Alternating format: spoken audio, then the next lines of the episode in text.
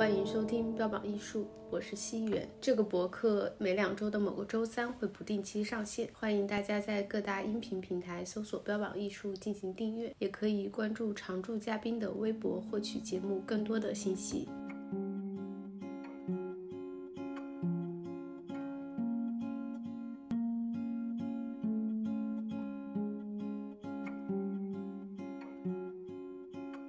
听众朋友刚开始听的时候会只有我一个人的声音，因为这一期呢主题就是围绕我们的常驻嘉宾老彭和老吴。很有意思的就是，我觉得我和老彭还有老吴认识就非常的偶然吧，尤其是老彭。第一次见老彭的时候是在课堂上见到老彭的，因为当时其实我没有去看我们上课的老师是谁，我只是当时在想，上中国当代史肯定是个中国人吧。上课的时候哇，觉得这个老师嗯身材挺好，关键就是他站在课堂上就特别的挺拔，然后涂着一个红唇，但是我也没有怎么打招呼，虽然我坐在第二排啊，就是离老师最近，就是在他面前。然后下课的时候，突然之间老师来问我，我的口红有没有跑出来？我说啊，这个老师也太 crazy 了吧，竟然问我这个问题。然后我旁边的韩国同学。就回答了老师，然后我也就回了他，应该是放学的时候吧，然后就有中国同学就很喜欢他的课，然后过来就问他说，哎，老师你微博是什么呀，什么什么的。然后后来我忽然发现，哦，我居然和老师互关了，还经常互动，对，这就是我对他的第一印象，非常的好玩。后来呢，斗胆加了微信，然后就时不时的聊聊天。再后来就是我们一起。做了标榜艺术，但是在做标榜艺术之前，其实悄悄的说，可能大家还不知道我的另外一个身份，就是其实我和老朋友在一起做事啦。对，当然这里边呢，还有我接下来要讲的另外一位，就是老吴。其实，在现实生活中，我一般叫老吴都叫吴老师啊。第一次见吴老师的时候，是在我家附近的一个。我我不是他老师，对他不是我老师，对，但我第一次见他的时候是在老彭的一个局上，当时就是有两个从佛罗伦萨过来的艺术家，还有在巴黎的艺术家。当时我第一眼见老彭的时候，我哇，挺会穿衣服的，这个衣品我还觉得挺好的。然后后来其实我有留意到一个细节，嗯，可能到今天我说出来为止，可能。老吴可能才会发现，就是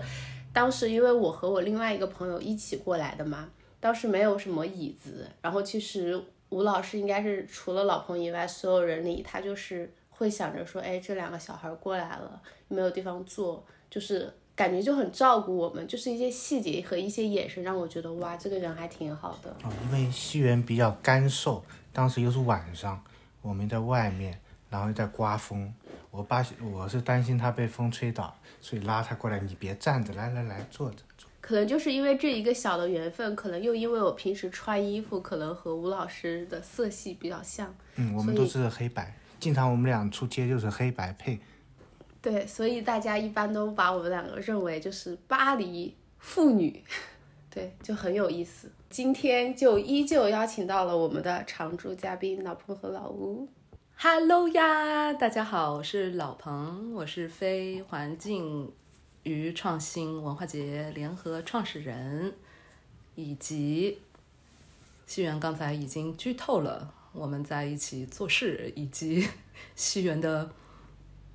核心团队小伙伴。Hello，大家好，我是老吴，呼呼馆长，也是非环境与创新文化节老彭与。西园的合作伙伴。去年冬天的时候，我们在巴黎的一个小酒馆，后老彭和老吴对我进行了一番 聊骚，聊骚。对，所以今天呢，我必须要报仇回来，所以我要对他们进行一番温柔的聊骚。那这是报仇吗？这是报仇加温柔的撩吧。啊，其实老彭和老吴他们俩在法国已经很多年了。我一直很好奇，就是也没有一个契机，刚好今天有机会可以让我向他们询问一下，就是你们为什么会选择来法国？在国内并不是大家不管是选择留学还是生活的首选国家。我来法国的时候是在高中毕业了以后，那时呢其实是在国内参加完高考了，也被中国传媒大学的戏剧影视文学这个专业录取了，但是呢，我的母亲呢，还是一个挺虎妈的一个妈妈。我的妈妈呢就跟我说：“你现在不管在中国的哪一所大学就读完了以后，之后还是会把你送出国，让你去深造一个研究生的。所以呢，你不如两步并作一步走，现在你就给我出国吧。而且呢，全世界所有的国家任你选择，除了不能选择非洲大陆。我当时考的是戏剧影视文学嘛，所以说我的我那时候的职业梦想是做，嗯，就是剧本写作。那有十七八岁的我，自视甚高，觉得自己很了不起，是个天才。我就觉得，那世界那么大，任我去选择的话，啊，我肯定要看着我梦想职业的那些高地国家。高地国家就三个嘛，美国、法国和德国。美国，因为我自视清高，我觉得大众娱乐不是我，不是我的气质。那西欧好了，法语和德语都不是主流语种。我问了一些学这些语种的朋友，他们跟我说这两种语言都很难，但是呢，德语更变态，因为法语呢，它已经有一个词的阴性和阳性。可是德语它除了阴阳性之外呢，它还有个中性。我一听，我的个妈呀，这语言太难了，那我选一个相对不那么难的吧，所以就来了法国。那那还是很有意思的契机。我觉得，对，就被我妈一脚踢出来了。是的，而且我我到达法国的那一天也非常的妙，是情人节。哇哦，那你有邂逅你的浪漫吗？在在法国太多了，太多了，救命啊！乐土啊！那吴老师呢？你也是被父母一脚给踢到法国来的吗？没有，我父母都没想过，我连考大学的事，我父母都没想过我能进大学，更没想过还能去去国外去深造。而且还是博士，对，还没有想到你会。哎，对，因为我自己这个这个说一下，自己就就是一个原来是个学渣，这个是可以查到的。所所以都是没有什么父母说呃出国，我自己都没有想象得到之后能够来法国，完全就是一个一个一个的意外，然后造成了来法国。第一个意外呢，呃，就是在读这个大三大四的时候呢，我们学校大学和这个法国的一个大学，呃，有有了这个合作。因为这个我们大学的校长从法国回来，所以把这个项目带进来。然后，呃，我当时就觉得，哎，可以去法国学艺术。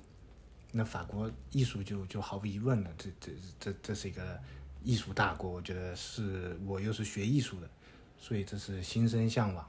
然后第二个呢，这是个人原因，就是我当时喜欢的一个女孩子在不在法国啊，在瑞士，只是很近嘛。所以我就想，那个那个时候也没什么，也没有大志想说有有哎呀，我要出国以后报效祖国，要要出国怎么样？当时就寻着女朋友去的。那其实最后分手了。最后去了以后见面，当天就分手了。我当天又坐火车回了法国，然后我这个项目过去本来是项目过去读电影导演，结果。当天去那里报道，当天就被踢出来了，很浪漫啊，也很可爱啊，对，啊啊，就不为报效祖国，为了去找女朋友，这个太可爱了。我觉得这会让别人就是就是认识新的一个人。对对对对。当天去学校报道，当天就被踢出来，因为当时这个系主任就是跟当天我去报道的时候，他就跟我面试嘛，因为我是在这个。国内在大四的时候又做毕业创作，然后又毕业，然后又学法语，所以这个法语都是，呃，只只能是上街说说法语，不能在学校里面跟老师能够通这个沟通。所以当时这个系主任呢就觉得你你先去学法语。他说，因为其实电影是个要要跟很多人沟通的一个艺术，不仅是你，如果你只是想做个摄像师，他说那你就不要在我们学校，主任可以选这个。但如果你想做导演，你必须在语言上要很通顺。所以当时呢，学业也毁，爱情也毁了，都跟家里亲戚说了我来法国了，无路可走，坚持下来，所以就赖在法国，这么一赖就赖了快二十年了。那老吴和老彭还蛮妙的，一个是情人节来的非常浪漫，一个是踏上自己梦想的学校，当天被分手。法国能让你们留这么长时间，他一定是我那年是本命年年，好睡好睡好睡好睡好睡。但其实刚才老彭和老吴也有说到，他们其实也是刚开始的时候都是学艺术的。那你们有没有想想过自己为什么会坚持这么多年一直去，不管是从事艺术行业，还是平常会在一些平台上发布一些关于艺术展览、一些画家的信息？是什么东西会支撑着你想说，哎，我要为艺术献身？我还是没得选，我好像只能选这个专业，其他专业呢，这个数学我这个读大学前高二就放弃数学了。那个时候我的年代考艺术不不用看数学的分数。西元，你这个问题好妙，我从来没有想过这个问题。你这个问题问完了以后，我就在努力的想，想不出来，所以结论就是本能，那它可能就是你的使命了。本能。你给我们的听友小可爱们，就是吴大博士 说哎，对，我没得博士选，对，不不不一样嘛。在国外呢，博士他是某一个专业的，就是他很定向、很垂直。他其实在这边读博士，他不需要其他那些学科的干扰。我学艺术就学艺术，我可以学到博士。那众所周知，其实你在微博上算是一个比较大的人文类的艺术博主了。怎么样子去想着说，哎，我可以分享我平常的见闻？你是有一个什么样的心态想去分享这些东西呢？没想，就是分享分享着就被人知道了。呃，因为有一些粉丝会去翻我很早以前的嘛，就是就是一个个人记录。我也是从很早很早用微微博的一个用户。那其实他很早的时候，它是一个流水账，就是我在学这个的过程中，我自己记录，然后在这边看的，我又把它记录下来，然后慢慢慢慢积累。但现在这些东西，我可能有些私人东西我就删了嘛。就是它原来它是一个个人笔记型的嘛，然后现在哦，它我感觉被人变成了一个盯上了是吗？对，然后现在你走向公众，走向大众了，有的话只能对自己说，就像有的话只能对对爹娘讲，有的话只能对老婆讲。现在我做微博，它是面向公众一些嘛。如果非得跟老彭贴标签的话，他其实是有很多的职业属性的，比如说艺术史老师，比如说画廊主、艺术顾问，比如说代理人，巴拉巴拉各种和艺术挂钩的行业，老彭都有从事过，并且在某些行业他还是在巴黎的艺术圈还是非常有名的。那么，如果让老彭给你的这些职业做一个小小的排名，你会怎么样去排名？我想做一个精神世界非常丰富的阔太太。那因为这个排序一下想不起来，但是你刚才这样这样在说的这个过程当中，我就想起昨天，我就想起我昨天跟你说的那个，我最近这这最近的十六天很不好嘛，所以有一些很深层的一些一些一些思考，然后有一些尘封的，我故意尘封的东西，它又打开了，打开了以后，我才发现哦，其实我原来是这样的。嗯那还挺有意思的。如果你就是只想做一个阔太太，那么你为什么要去做一个环境与创新的文化节呢？你太深刻了，西元。就是我们来回来的几句问答式的对话，其实你相当于是戳破了我刚才的那一个答案，它可能是一个玩笑性的东西。嗯然后以及跳回到之前你问我们的上上个问题，我跟你说我是本能驱使，然后你马上就说那这就是你的使命吧。去构思以及现在在一点一点的打造非环境与创新文化节这个初衷，我有很强的使命召唤，有一天被击中的那种使命召唤。那是一个什么样的契机让你觉得，哎，我是时候让这个使命去落地了？疫情啊，嗯，我自己谢谢你刚才提到的我这些标签，然后以及在巴黎，其实我自己内心偷着乐啊，有有一个江湖上给我的一个名称，叫呃叫做巴黎当一圈一姐。巴黎当一圈一姐呢，在疫情之前名利双收，项目不断，爱情美满。家庭幸福，并且我的我的先生嘛，职业摄影师、纪录片导演，也是一个畅销书作者，对吧？还是这种公众公众人物。他和我都是在疫情以前都是一个比较好的生存状态，可是疫情来了以后，我们俩一度进入了失状态。当然，曾经的。积蓄，然后这些社会关系，因为那就没事情做了嘛。其实不光是我们没事情做，周围也没事情做。从财富资源，然后精神资源、社交资源，一切都突然不是回到，不是归零，它甚至是灰飞烟灭。突然有一天的灰飞烟灭，在这个灰飞烟灭下，当混沌的状状态在的时候，人会比较向内去内观去看。所以是在这个契机下，我是在想说，首先得自愈，才能去治愈。所以这个自愈和治愈和内观、内部环境和外部环境这样的一个辩证的去思考，是最先开始关于这个文化节的初始的理念和驱动力。我当时知道这个文化节的时候，也是觉得它比较有意思的一点，就是现在文化节也有很多嘛。但是其实很少会有文化节，它是本着说先去自愈自己，然后再去治愈别人，然后它还能够去与环境挂钩。我们所说这个会分为两类嘛，一类可能就是当下大家可能比较关心的真正的社会的环境问题、气候环境问题，然后全球变暖的问题。另外一方面就是我们自己作为一个这个人或者这个家庭这个个体，在这个社会环境下的一些问题。所以其实我也特别想问吴老师的，就是你是一个怎么样的契机或者心态，说，哎，老彭这个事情很好，这个文化节很好，我想和老彭一起去做这个文化节的。嗯，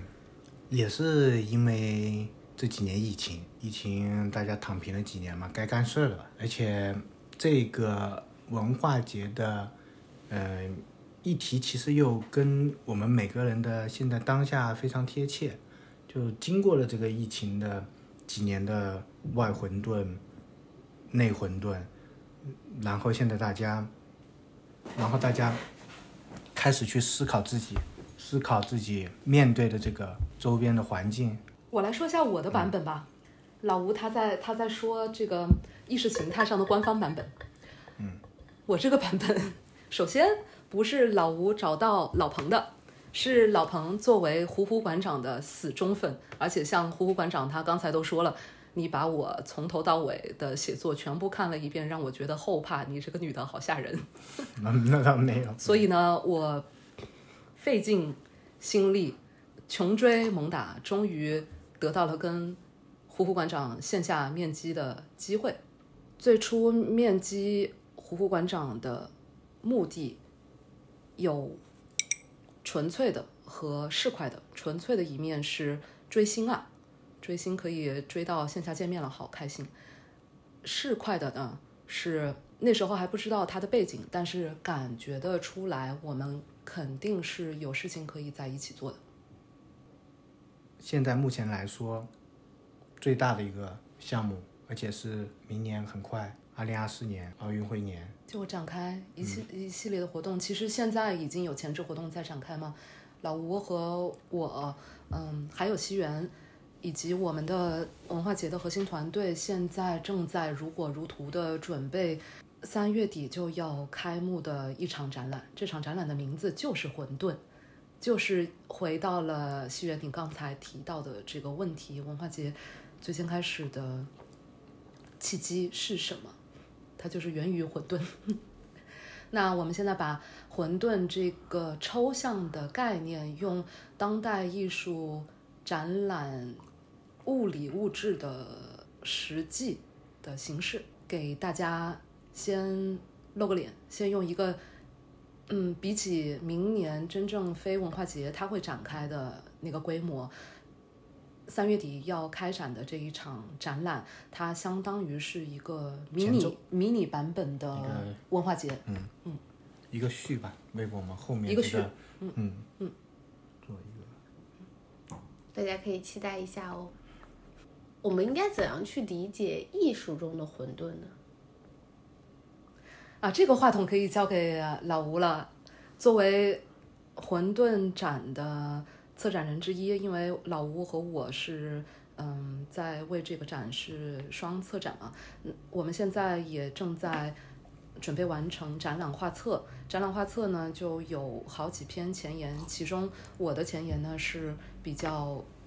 就是说怎么来筹备这个活动，以及这个活动的它的这些嗯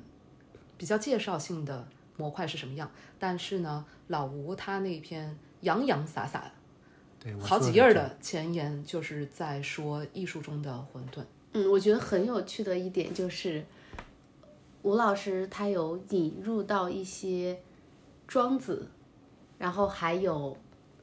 心经里边的内容。当时我就在想，哇，怎么能够把混混沌和心经结合在一起，又是在当代艺术的领域之下？吴老师来和大家解答一下呗。这个就是超链接，蝴蝶效应。因为庄子里面讲的很多，其实庄子有有一章讲的就是讲他讲过这个专门混沌，然后这个其实我这篇文章不是想讲哲学，讲这个大的这个混沌概念，我是把它放，毕竟我们这是一个艺术展，所以我在讲，其实在整个艺术史来说呢，不管是东方的还是西方的，他都有人在里面当这个搅混沌的人，把这个浑水搅混的人。所以我们也知道，艺术它会有风格，会成型一个一个惯例，会有个规则，但总是有人去打破。这个人就是打破混沌的这个人，在艺术史中国的艺术史里面也有，在西方的艺术史里面也有。然后我们这次展览的有中国的艺术家，也有西方的艺术家。然后我这篇主我主要是把艺术史上一些风格的变化，由谁引起的这个变化和潮流，把它拎出来，哪几个搅屎棍，我把它给拎出来，让大家看看他怎么把艺术艺术史的这个浑水搅混的。嗯，就自然而然形成了一个当代艺术圈的混沌之感。对，对，还蛮有意思的。那刚才吴老师有提到风格，这其实是也是一个特别有意思的问题。回到老彭和老吴本身，其实我觉得你们两个都是非常有风格的人，就是很有自己的特点。风风格就像现在讲的标签嘛，就是我我们这是简单的做法嘛，我们会他是把它归为一个他是什么风格，他是什么风格，或者我们给每个人有个标签，他是怎么样，但其实这个还是不准确，只是他把这个东西不管是人还是风格简单化，这样比较好好处理，但是其实人更复杂。你很难用一个标签、几个标签去去把它限定下来。那艺术，我们在艺术史梳理的时候，也发现其实艺术家也不能说完全他归于这个风格，其实他在这个风格里面，他有对自我的突破，他有对他此前的这个这个嗯改变，包括他他把自己否定了，又又又来玩新的东西。嗯刚才刚刚我们说了当代艺术圈里的风格，那你说说，如果从你自身来说的话，就比如说你真的很有衣品，那你是怎么从穿衣服方面是去界定自己的风格呢？也也是你你现在说这个，我现在穿衣服有衣品，那你是没有看过我没有衣品的时候。那原来年轻的时候也是乱穿的，也染发，也搞这些东西啊，也也也一样的，也是瞎穿雕龙雕凤、龙虎斗，什么都来啊。那没有没有形，因为因为不管是呃人都是有个有个时期嘛，他会慢慢形形成这个自己一个舒适的，就是说没有什么，就我现在穿不管怎么样，我就是让自己舒服。还有可能是我一直跟美在打交道，跟艺术打交道。嗯嗯，本来我提这个问题是想说吴老师可以，因为吴老师是我身边认识，就是很多见过他的人都觉得他衣品很好，因为我自己也是一个穿衣服特别挑的人。本来我问这个问题就是想说吴老师可以给我们的听众，不管是男性还是女性，一些穿衣服的建议。结果吴老师说这就是美，那我们就尽情的去发现生活中的美吧，然后去提高自己的审美，可能自己就会美就会对。变美。就会穿衣服了。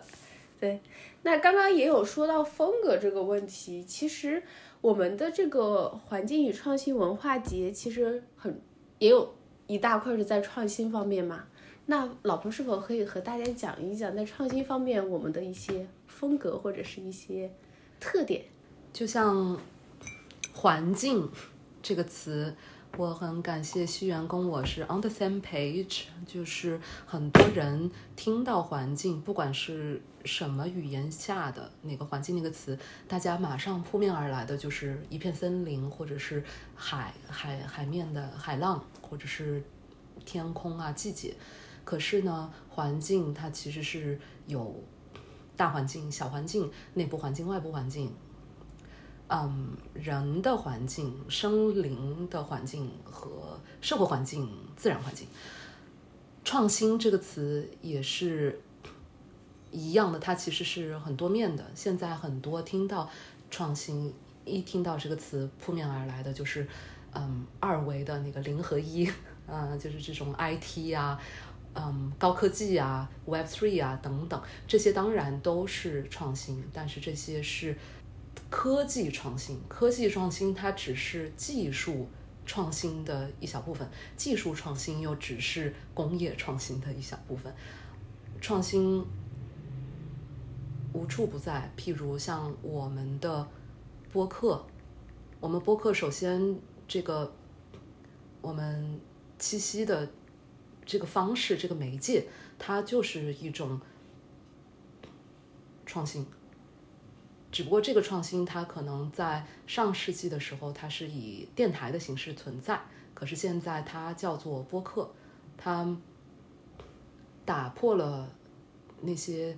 听众社群的次元，它用的技术平台和渠道不是半导体的电磁波，而是网络世界的一和零。教育上面也有非常非常多的创新，所以创新无处不在。感谢西园给了我一个小板凳儿，我现在可以往上面啊够一够。说回来，说到咱们的文化节，咱们的文化节其实从它的组织形态就是非常非常创新的，因为它是将很纯商业的一些嗯商业展会、展销会和商圈这个概念，这是纯商业的这一块，以及呢艺术这一块，当代艺术的艺术创作，呃，艺术和技术的融合，我们如何可以真正做到将艺术和更多的观者进行连接？这是文化节的艺术这一块。所以呢，把纯商业的操作操作和艺术传播的操作双核，两手抓，两手都要硬，双核要融汇在一起。这是我们从组织上面的、从形态上面的一个创新的存在。后面有没有来者不知道，但是前无古人，这是的确。嗯，这确实是一个比较新的一个创新的模式，就是打破了大家传统认知下的创新的观念，嗯，还蛮有意思的。一方面是有意思，但是另外一方面，咱们每天都在做，咱们也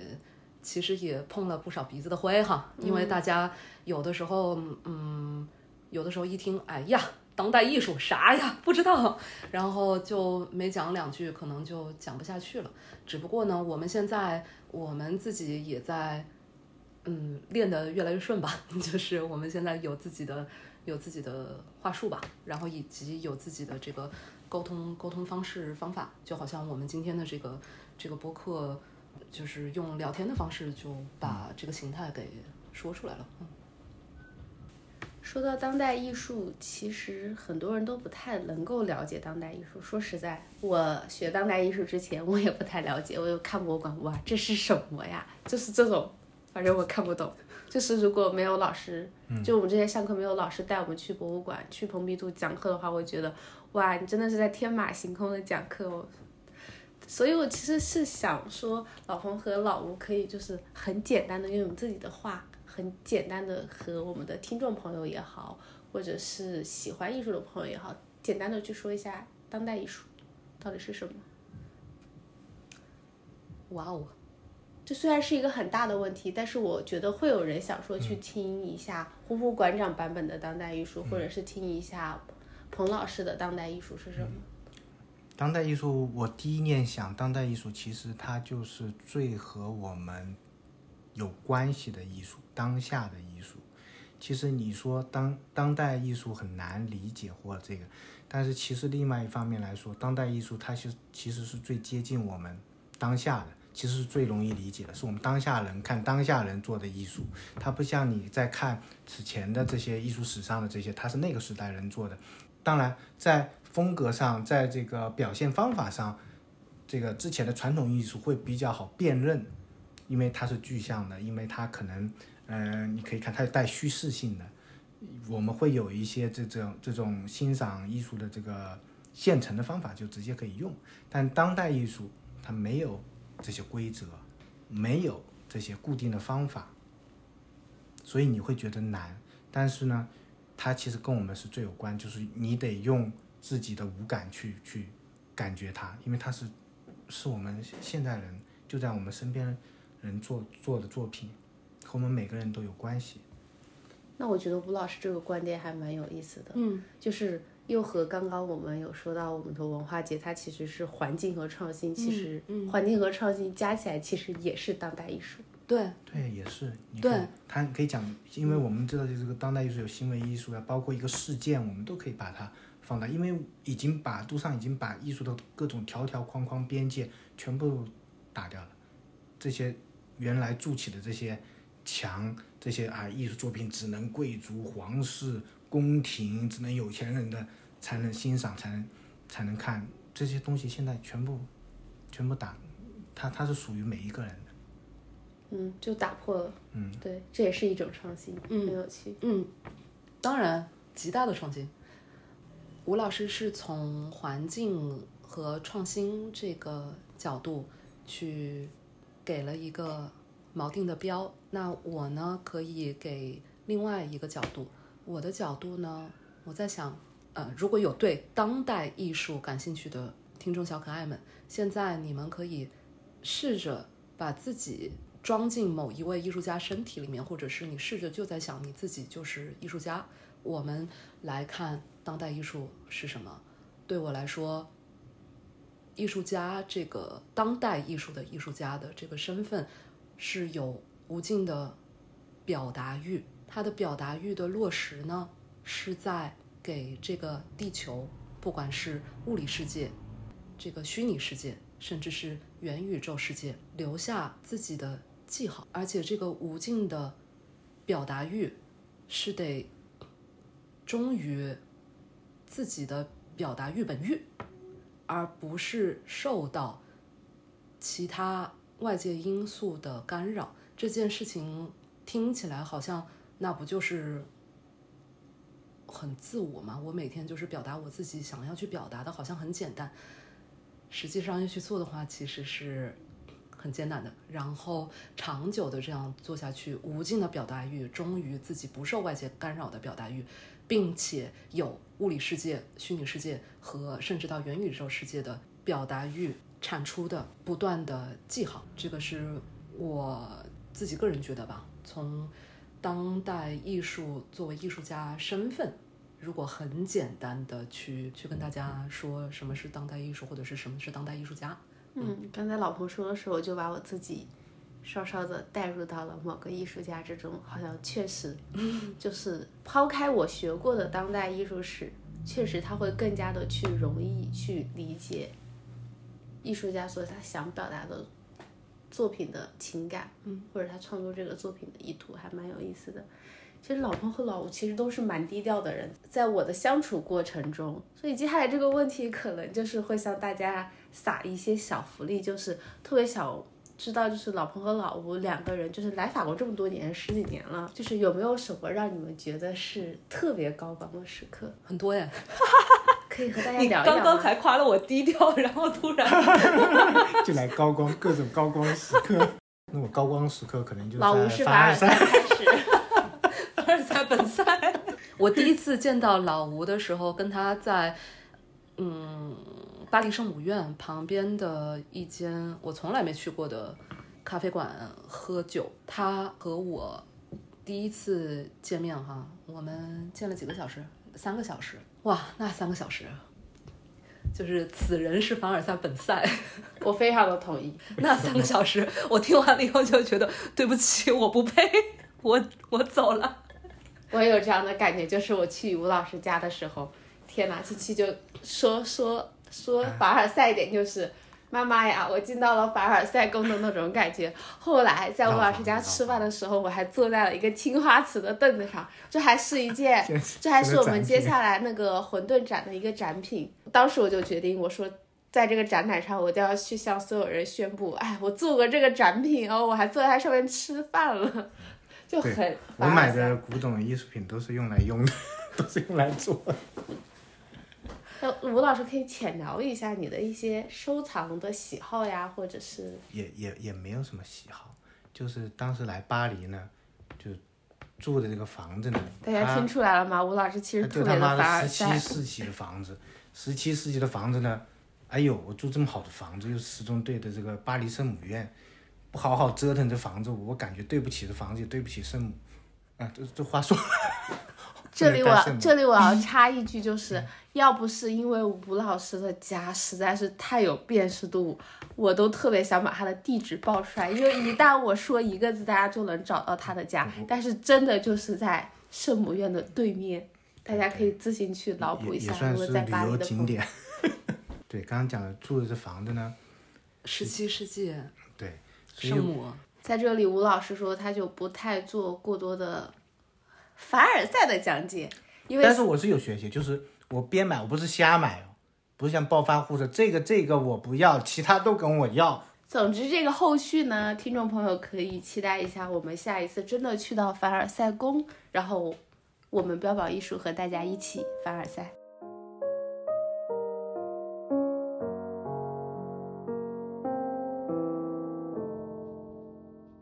老吴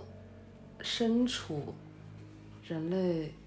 历史、人文、精神、艺术瑰宝，活在一间私人博物馆里，而且藏书量也极大，我就觉得我好像说不了什么高光了，突然间，我们就没有高光时刻，就没了。我所有的高光现在全都一盏灯一盏灯的灭了叫了。暗淡无光。我的我的那些灯，包括中国文化部，包括中国驻法大使馆，包括费加罗对我的专访，真正凡尔赛 这，些灯全都关了起来。真正凡尔赛的灯和我家的灯，那个照明度是一样的，不亮的，都是暗暗的。但是凡尔赛的凳子和你家的凳子坐起来都是软软的。那那我家凳子你可以坐，凡尔赛凳子你不能坐。刚才我们就凡尔赛了一圈，现在我们回归到正题上。其实老彭和老吴两个人都算是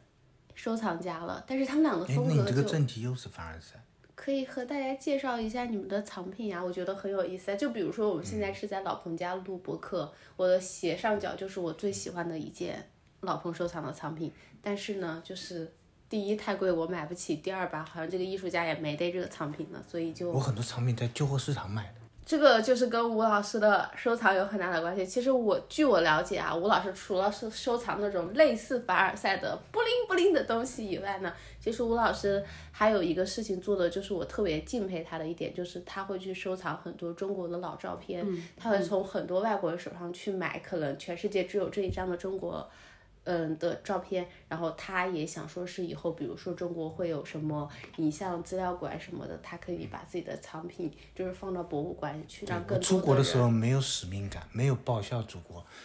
来出来了以后，现在呢，哎，我就我就想收藏有关中国和中国人的所有的物件、照片，然后回去报效祖国。但这也是一件很伟大的事情呀。然后老老彭呢，就是收大收藏一些当代的作品。对，我觉得你们两个可以和大家分享一下你们收藏的一些。对，哎，正正好嘛，我收藏老东西，他收藏新东西，可以合办一个博物馆。对啊，前几个月跟老吴一起走了几个艺术节，也一起看了几场艺博会。看艺博会是看的当代艺术的艺术博览会，因为呢，老吴他作为一个学术大牛和一个收藏大牛，他居然小牛小牛，来问我说，能不能我跟他分享一下当代艺术的这些条条框框，不管是艺术市场的还是艺术史这一方面的。我居然信了，他是诚心实意的想学，其实他根本就不需要学，他怎么会想学呢？但是不管怎么说呢，就是当代艺术的博览会呢，我是喊老吴，我们一起去走了几场，然后每一次在看一些我们两个都还挺感兴趣的作品，我去询问的时候呢，总是会被人当做。我们是有那种像什么艺术基金会啊这样的，就是路易威登基金会，对，呃，就就看起来不知道吧？可能可能是老吴的衣品很好，当然我也很不错哈。所以你们两个那种气势，就看起来特别像那种收藏界的那种大牛。大牛，然后就是一一堆，然后就是出来就是那种很飒。我们要问你价商品的价钱，然后就行，我就要了。对，然后就就搬去我们的私人博物馆，或者就是去我们的艺术基金会做展出了。所以呢，这样几次的情况发生发生过了以后呢，我还跟老吴提议说，我说要不然我们做一个行为艺术吧。这个行为艺术呢，就是我们两个成立一个这种。真的假艺术收藏伴侣，嗯，如果大家在以后世界上任何一个艺术博览会上碰见了一对亚洲面孔的男性和女性，很有可能就是老彭和老吴正在做行为艺术。这个时候，大家就可以拿起手机拍拍拍了。而且这不是行为，叫行骗艺术。而且老吴也他自己也说嘛，他说。我们俩辨识度有点高，不知道是在夸他自己，还是在夸我，还是在夸我们俩站在一起的时候辨识度很高。因为你你俩站在一起就特别那种金光闪闪的，就真的很像那种收藏界的顾客。但是再带上我的话，我们就是一家了。对你，你跟老吴就是巴黎的妇女嘛，但是你就不承认我是你的妈妈嘛？我们不是同一个原生家庭的，就。我的是我的后妈，对我的我的风格看起来比较不正经。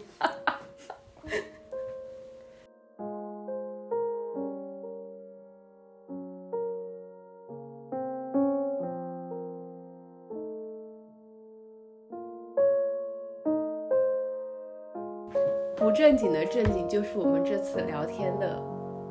关键，就是我觉得这一期很很有趣的，就是。嗯，刚开始我其实还挺紧张的，采访，正式的去采访老彭和老吴，因为他们两个对我来说都是特别亲近的人，在巴黎。然后你要我然后以一种正式的口吻去说，我可能就会特别的紧张。但是慢慢的聊下来，就是可能让我看到了更多老彭和老吴另外的一面。对，这这也是他第一次展现给我和展现给大家的。对，那我们今天就聊到这里。如果大家有更多，不管是你对文化节，或者是想说你，如果你此刻正在巴黎，那么我们欢迎你三月二十八号来参加我们新展 tube 的一个开幕，我们都非常的欢迎你来现场的去和老彭老吴一起去交流。然后，如果你们有更多的想去。挖老彭和老吴到底他们有多少的技能，多少收藏品，多么的有趣，那么大家可以移步他们的微博，然后去翻他们的一些信息，然后也可以私信他们。如果他们不回的话，你们就可以来播客找我，我会帮你们 敲一敲他们的。那我们下期再见喽，下期见，拜拜。感谢西元撩，我们撩得好开心，而且西元还成功的撩出来老吴我们都没看看过的一面。谢谢大家的陪伴，下期见哦。拜拜。